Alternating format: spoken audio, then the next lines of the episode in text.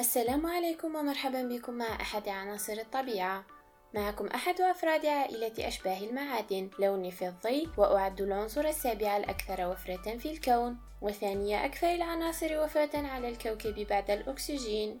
لا أتواجد وحيدا في الطبيعة فعادة ما يعثر علي مرتبطا بزوج من جزيئات الأكسجين كالسيليكا والموجودة بصفة غير متبلورة في عنصر وفير في الرمال وهو الكوارتز. وقد تم فصلي لأول مرة عام 1824 من طرف الكيميائي السويدي جونس جاكوب بريزيليوس. نحن أشباه الفلزات نتميز بوجه عام بامتلاكنا لخصائص كل من المعادن وغير المعادن. نبدو معدنيين ولكن توصيلنا للكهرباء يظهر فقط بشكل متوسط. وأنا أحد أشباه الموصلات مما يعني أني أوصل الكهرباء وعلى عكس الفلز النموذجي فإني أتحسن عند توصيل الكهرباء مع زيادة درجة الحرارة. في حين تصبح المعادن أسوأ في توصيل الكهرباء عند درجات الحرارة الأعلى. أعتبر المكون الرئيسي في إبداعات التكنولوجيا المنخفضة للغاية. بما في ذلك صناعة الطوب والسيراميك ومساحيق الغسيل. لكن الأشياء ذات التقنية العالية هو ما يجعلني عنصرا مميزا للغاية فأنا أستخدم بطرق مختلفة في الخلايا الشمسية ورقاقات الكمبيوتر كما يبرز استخدامي في صنع ترانزستورات التي تضخم أو تغير التيارات الكهربائية فهي ببساطة العمود الفقري للإلكترونيات من أجهزة الراديو إلى أجهزة الآيفون. لذلك أعتبر ما يسمى بترانزستور تأثير المجال بأكسيد المعادن وأشباه الموصلات أو MOSFET المفتاح الأساسي للعديد من الإلكترونيات فمن أنا؟ أعتبر عنصرا واحدا في صنع أشعة الليزر الجديدة والصغيرة جدا المسماة nano needles والتي يمكن استخدامها لنقل البيانات بشكل سريع وأكثر كفاءة من الكابلات البصرية التقليدية يقول جون باتينغ الكيميائي في جامعة بنسلفانيا إن أشعة الليزر فائقة التوصيل تصب الحرارة أسهل بكثير من الليزر الزجاجي.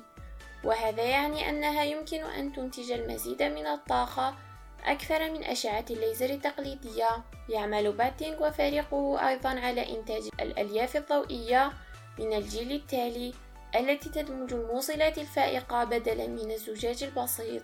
وقد قال أن أشباه الموصلات تحتوي على مجموعة متنوعة من الخصائص التي لا يمكنك الحصول عليها باستخدام الزجاج. ويعد وجود مواد شبه مدمجة في الألياف الضوئية من شأنه أن يسمح بإدخال الإلكترونيات المصغرة في هذه الكابلات والتي تعتبر ضرورية لإرسال المعلومات عبر مسافات طويلة. كما تسمح كابلات أشباه الموصلات بمعالجة الضوء في الألياف.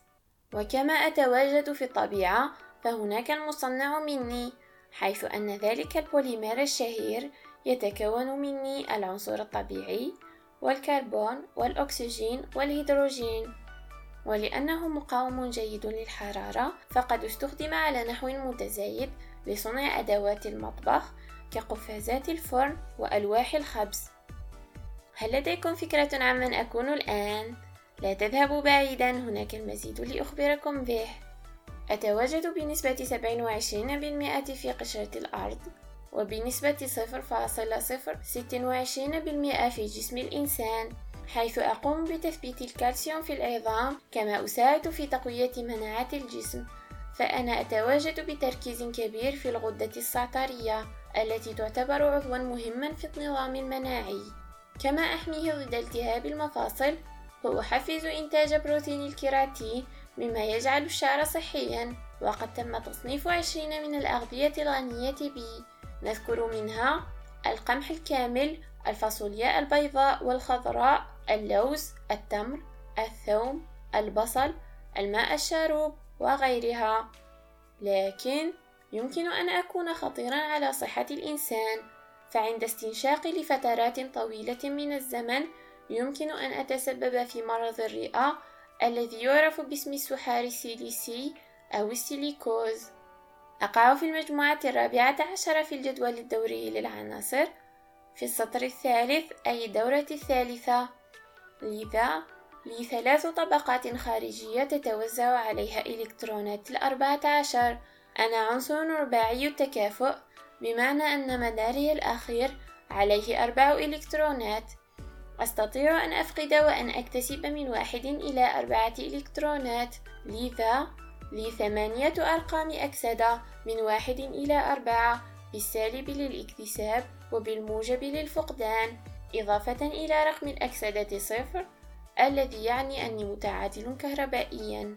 أزن ثمانيا وعشرين فاصلة صفر ثمانمائة وخمس وخمسين غراما في المول.